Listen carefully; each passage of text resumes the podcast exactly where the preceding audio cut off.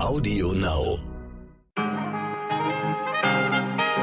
Liebe Zuhörerinnen, ich wünsche Ihnen einen guten Morgen an diesem Mittwoch, den 6. April. Ich bin Michel Abdullahi und hier ist für Sie heute wichtig mit unserer Langversion. Ja, hier sind Sie genau richtig.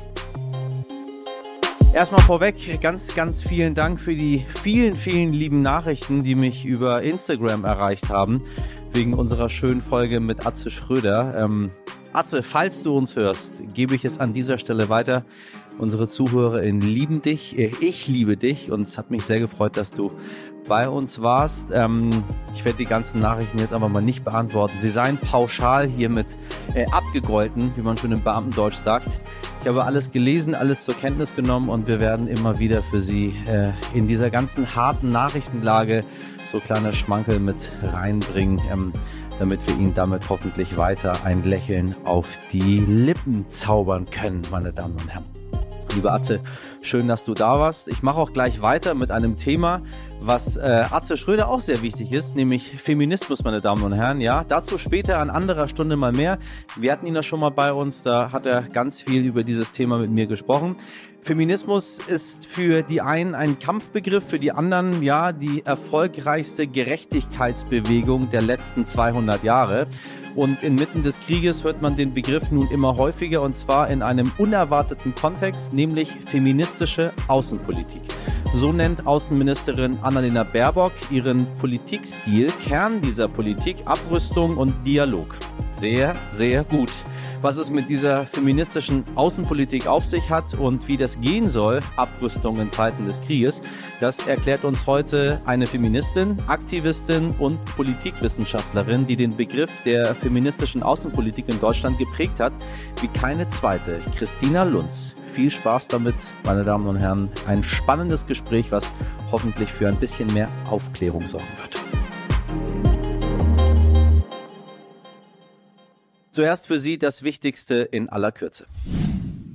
Griechenland hat seine noch ausstehenden Schulden beim Internationalen Währungsfonds zwei Jahre früher zurückgezahlt als geplant. Damit schließt das Land mit dem Kapitel Euro-Krise endgültig ab, sagt zumindest Finanzminister Christos Staikouras. Die Wirtschaft des Landes ist zwar noch immer stark angeschlagen und die Arbeitslosigkeit hoch. Wir sagen trotzdem einmal Glückwunsch zu diesem wichtigen Schritt und ein Bu an all die Leute, die Griechenland in den letzten Jahren so dermaßen kritisiert haben. Ich finde, zwei Jahre seine seine Schulden früher als geplant zurückzuzahlen, das hat Lob und Anerkennung verdient.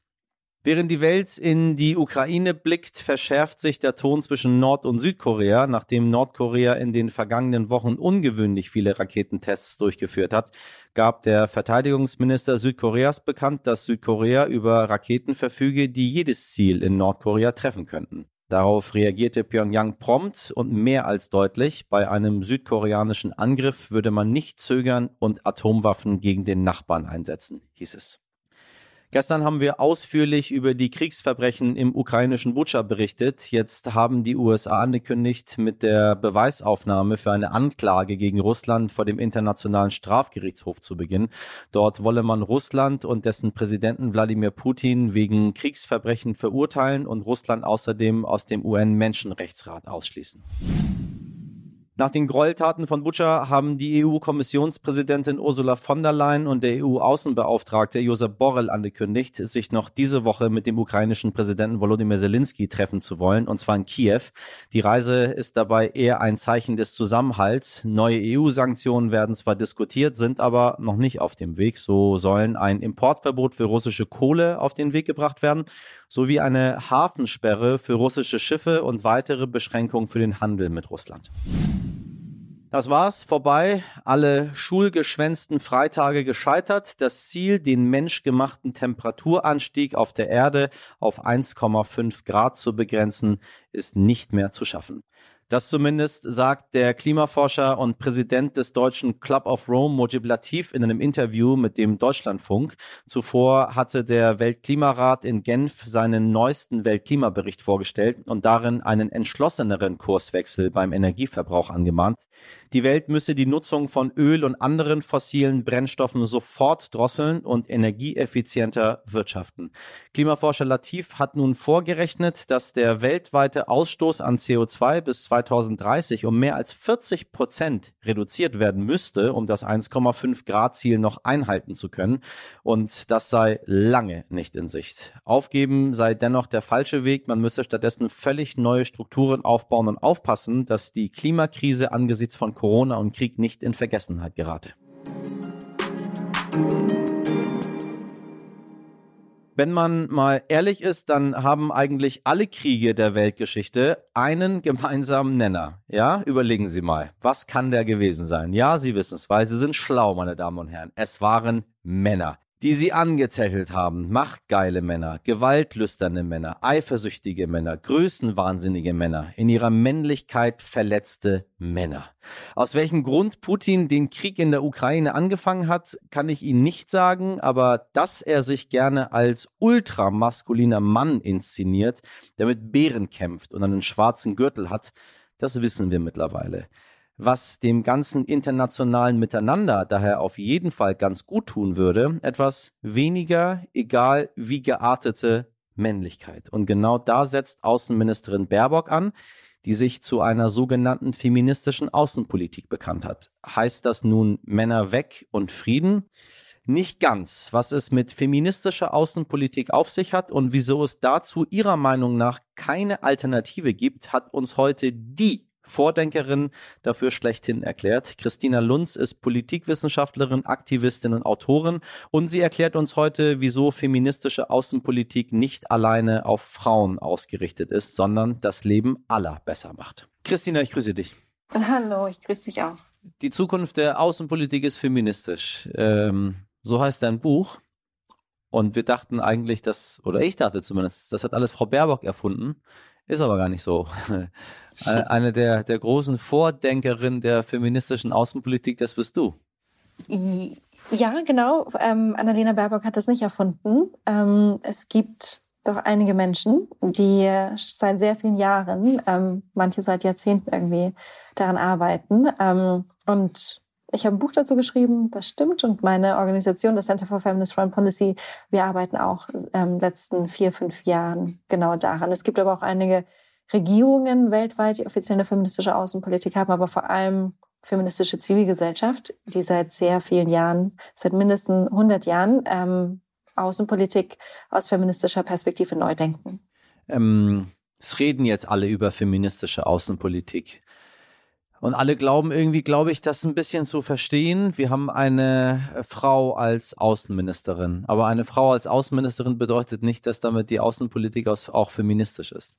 Das stimmt. Ähm, das wäre schön, wenn das einfach gehen würde, dass wenn alle Frauen ähm, Politik feministisch machen würden gleichzeitig. So ist das leider nicht. Ähm, mit Annalena Baerbock, ähm, die erste Außenministerin in der 151-jährigen Geschichte des Auswärtigen Amtes. Mit ihr haben wir ganz viel Glück, dass sie zusätzlich auch eine feministische Person ist und ähm, somit eben nicht nur die erste Frau, sondern jemand, die feministisches Denken, einen erweiterten Sicherheitsbegriff, also weg von dem Fokus auf militärische Sicherheit hin zu menschlicher Sicherheit, genau all das in das Auswärtige Amt hineinbringt. Feminismus ist ein bisschen ein Kampfbegriff. Also wenn ich äh, auf Podien oder auf Bühnen Feminismus sage, dann weiß ich, da dreht sich schon ein Teil weg und sagt, damit möchte ich nichts zu tun haben. Man sieht irgendwie alles schwarzer vor sich, man sieht irgendwie, äh, das und das muss gemacht werden, ganz viele Verbote. Ähm, das ist aber nicht so, ne? Also femin feministische Außenpolitik und Feminismus äh, äh, sind nicht Ali Schwarzer und die Emma. Feminismus und auch feministische Außenpolitik ist so viel mehr ähm, als eine Person ähm, und eine Zeitschrift, die du auch gerade genannt hast, das ist richtig. Ähm, und, und gleichzeitig, glaube ich, ist das schon auch wichtig, was du gerade sagst, ne? dass viele den Begriff Feminismus so mit negativen Konnotationen irgendwie mit Absicht auch besetzen. Und in dem Moment, wo wir uns mh, verständlich machen, warum das so ist, glaube ich, kann der, der, der Einsatz für Feminismus nur noch stärker sein. Also die feministische Bewegung ist seit 200, 250 Jahren die erfolgreichste Bewegung darin, Macht in unserer Gesellschaft gerechter zu verteilen. Also weg von dieser Vormachtstellung ähm, von Männern in Staat und Familie hin zu eine gerechte Machtverteilung, mehr Perspektiven, ähm, Beachtung von mehr Bedürfnissen.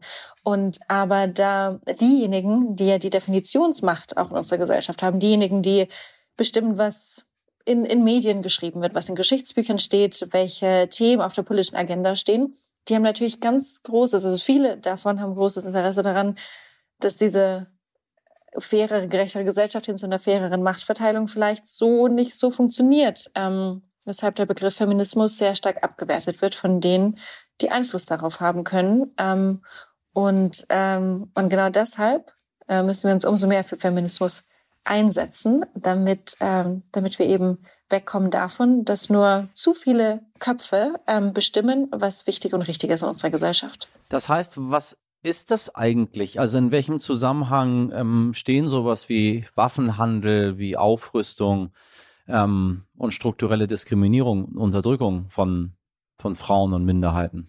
Ähm, also genau die die patriarchale Gesellschaft, in der wir leben, in der wir alle seit vier bis 6.000 Jahren leben, das bedeutet, ne, dass mh, mm, also Männer und im globalen Kontext Männer aus dem globalen Norden, weiße Männer aus dem globalen Norden, ähm, haben eben ungerechtfertigterweise viel mehr Zugänge ähm, und Macht und Ressourcen.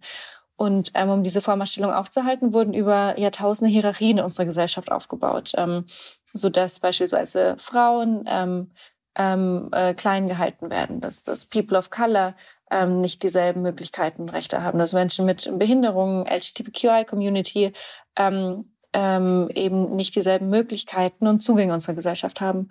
Und diese Hierarchien werden aufrechterhalten mit Gewalt. So ist es, dass ähm, jeden Tag in Deutschland Mann versucht, seine Partnerin oder Ex-Partnerin zu töten. Jeden dritten Tag gelingt ihm das. Rassistische Gewalt ist weit verbreitet. Gewalt gegen die LGBTQI-Community und so weiter. Ähm, und ähm, also Patriarchat bedeutet einfach auch die, die Allgegenwärtigkeit, Normalisierung und Straflosigkeit von männlicher Gewalt.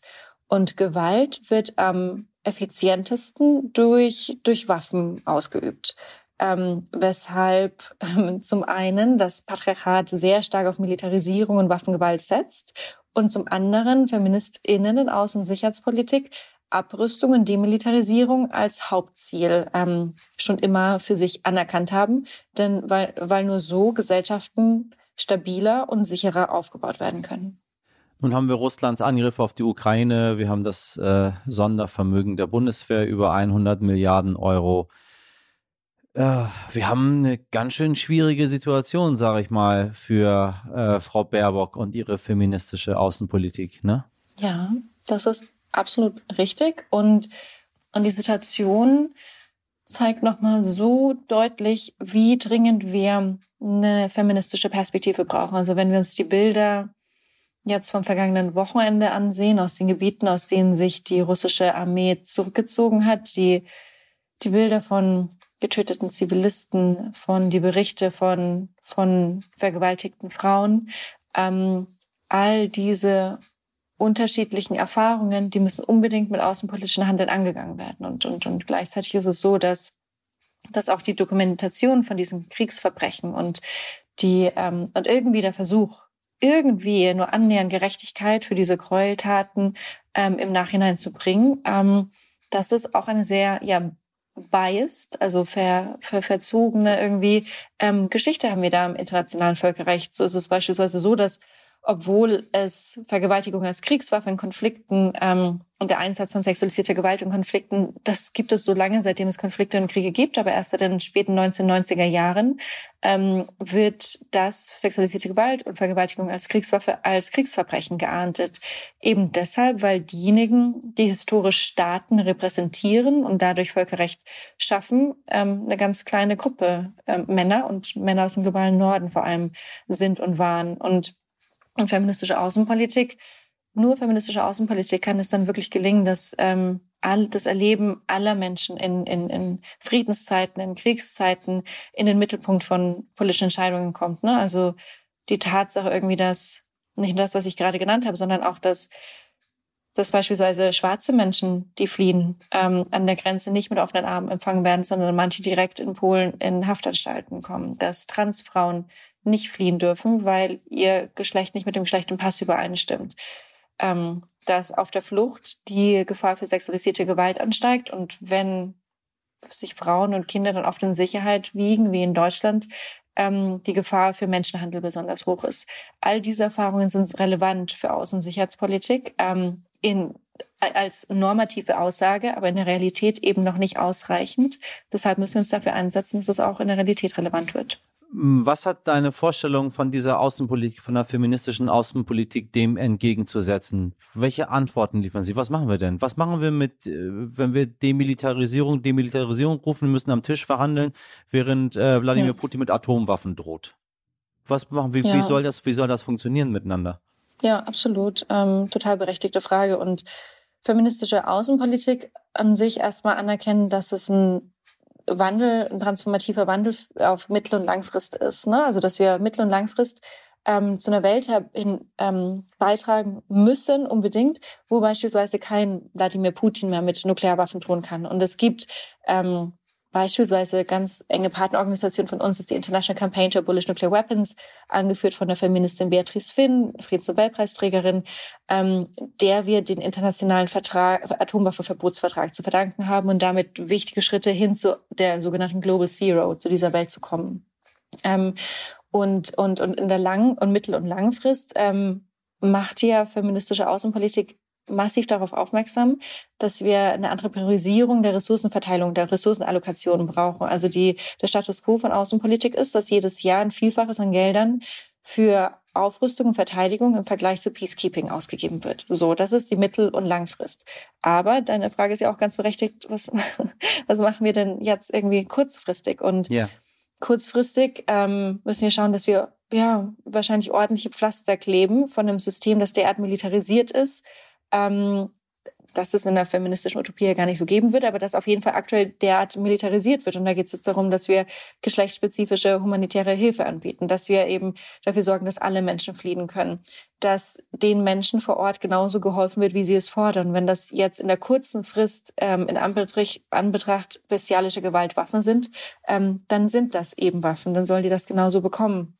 Ähm, und aber auch in der Kurzfrist jetzt ähm, setze ich mich, meine Organisation, ähm, einfach für andere Narrative ein. Also wir verlangen, dass wenn derart schnell ähm, entschieden werden kann oder, oder der Wunsch geäußert werden kann, dass 100 ähm, Milliarden als Sondervermögen in die Bundeswehr gesteckt wird, dann sehe ich es als meine und unsere Verantwortung zu sagen, ja, aber wie kann es sein, ähm, dass derart große Ressourcen eben nicht frei gemacht werden für den Aufbau einer Gesellschaft, die auf der Lang- und Mittel- und Langfrist wirklich zu mehr Sicherheit ähm, beitragen. Also wir verlangen genauso viele Gelder für die Unterstützung von Menschenrechtsverteidigerinnen, für Zivilgesellschaft, für Völkerrecht, Multilateralismus, Rüstungskontrolle, Verteidigung von LGBTQI und Frauenrechten, die seit einigen Jahren massiv unter ähm, Attacke stehen. Also es gibt sehr viele Beispiele, wo sehr viel Geld gebraucht wird für, für Themen ähm, und Anliegen, was Menschen wirklich aufrichtig sicher machen würde. Gelingt es denn, Frau Baerbock, dieser Spagat zwischen ähm, sehr doll äh, und sehr klar Wladimir Putin entgegenzutreten. Wir wissen, Wladimir Putin ist ein Mensch, der ähm, überhaupt nur dann zuhört, wenn Leute sehr doll und sehr stark und sehr klar auf ihn reagieren. Alles andere interessiert ihn überhaupt nicht. Mhm. Ähm, und dann gleichzeitig feministische Außenpolitik zu machen. Ähm, ich finde, dass ihr das sehr gut gelingt. Ähm, beispielsweise einerseits sehen wir oder hören die Reden, die sie hält, die Rede, die sie bei den Vereinten Nationen gehalten hat, als die Generalversammlung ähm, über Putins Krieg abstimmte und die Reaktion darauf. Und die Rede, die sie begonnen mit der kleinen äh, Mia, die in der U-Bahn von Kiew geboren wurde und da wieder den Fokus auf das menschliche Leben, die menschliche Sicherheit legt. Oder ihre Rede als kürzlich im, vor zwei Wochen im Auswärtigen Amt der Auftakt standfand zur Entwicklung einer neuen nationalen Sicherheitsstrategie. Und sie eben Sicherheit ähm, nicht mit militärischer, Stärke, militärischer Sicherheit ausschließlich ähm, äh, definiert, sondern den erweiterten Sicherheitsbegriff verwendet und Sicherheit auch mit Freiheit und menschlicher Sicherheit in Verbindung bringt. Ähm, sie, sie sehr deutlich ähm, gegenüber Autokraten, gegenüber, sie hat, als sie auch Lavrov getroffen hat, ähm, das ist sie alles. Ähm, klar, wenn wenn jemand, und da müssen wir nicht auf die international, auf das international diplomatische Parkett gucken, um, um solche Beispiele zu kennen, aber auch wenn jemand in unserem Umfeld unbedingt gewaltbereit sein möchte, dann sind die Personen das. Und, und, und gleichzeitig schafft sie es, eine klare Haltung zu haben. Ähm, und, ähm, und jetzt in der akuten Situation zu versuchen, alles zu tun, um vor Ort ähm, Menschen zu unterstützen, ähm, auch mit der Regierung und gleichzeitig an den mittel- bis langfristigen Zielen ähm, von dem neuen Sicherheitsverständnis beizutragen. Hat irgendwie vor kurzem einen Preis irgendwie einen Menschenrechtspreis an feministische Zivilgesellschaft in Lateinamerika verliehen, ähm, bringt Menschen, Frauenrechtsverteidigerinnen in, in Berlin im Auswärtigen Amt auf die Bühne, ähm, macht eben auch all das, um ähm, eher mittel- bis langfristig einen neuen Politikstil an den Tag zu legen. Also wenn ich alles mal zusammenfasse, verstehe mhm. ich das richtig. Wir brauchen einfach Geduld.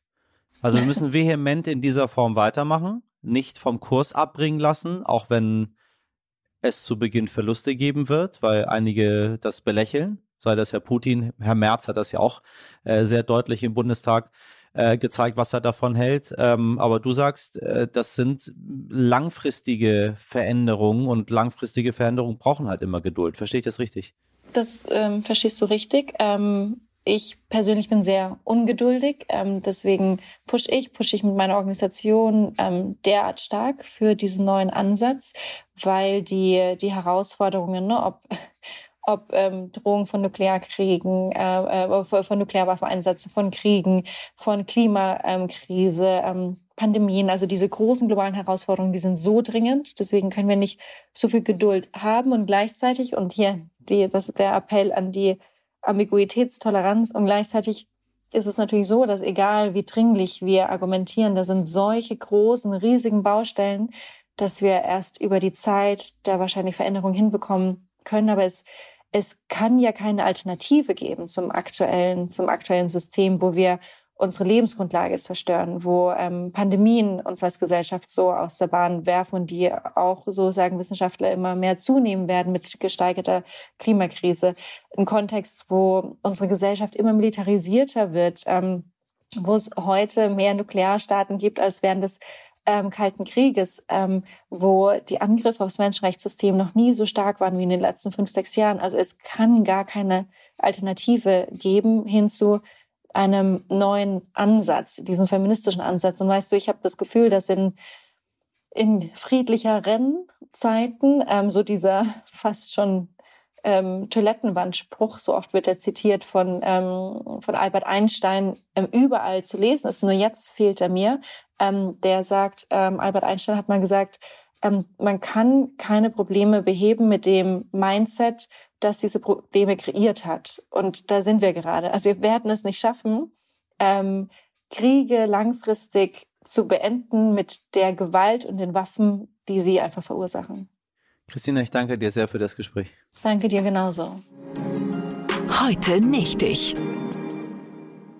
Es gibt einen Ort, an dem waren Sie alle schon, liebe HörerInnen. Jeder und jede einzelne von Ihnen, da sind Sie womöglich jeden Tag, auf jeden Fall immer dann, wenn Sie heute wichtig hören. Ich spreche vom Internet.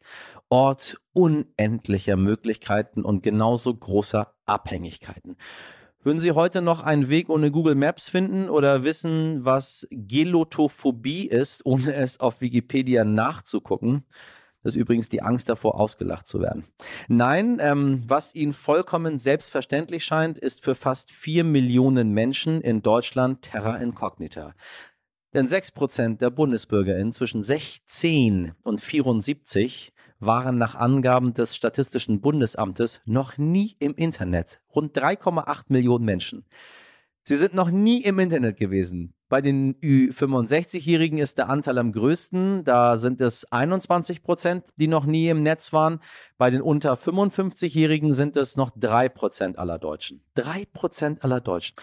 Im europäischen Vergleich schneidet Deutschland damit übrigens gar nicht so schlecht ab. In Griechenland liegt der Anteil bei 20 Prozent. In Schweden ist das 1%. Einer, der sich vom Internet übrigens fernhält, ist, na, Wladimir Putin. Angeblich lässt er sich interessante Artikel ausdrucken, weil er selbst nicht online geht. Vielleicht auch, weil er dort nur gespiegelt bekommt, was für ein Arsch er ist.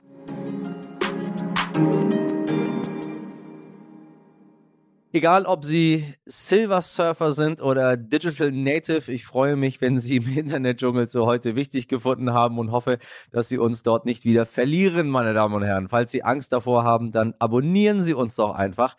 Dann können Sie sich sicher sein, dass Sie jeden Tag die neueste Folge exklusiv frei App sozusagen geliefert bekommen. Außerdem empfehlen Sie uns gerne auch den Menschen, die vielleicht noch nie im Netz waren. Wäre doch toll, das erste Mal im Netz mit mir zu haben bewerten Sie uns, schreiben Sie uns. Alles an heute wichtig at stern.de.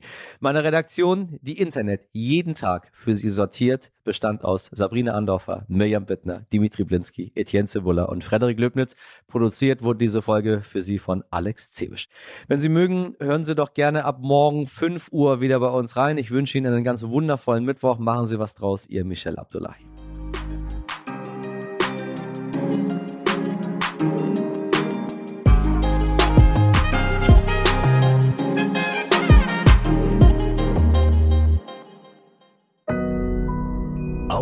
now.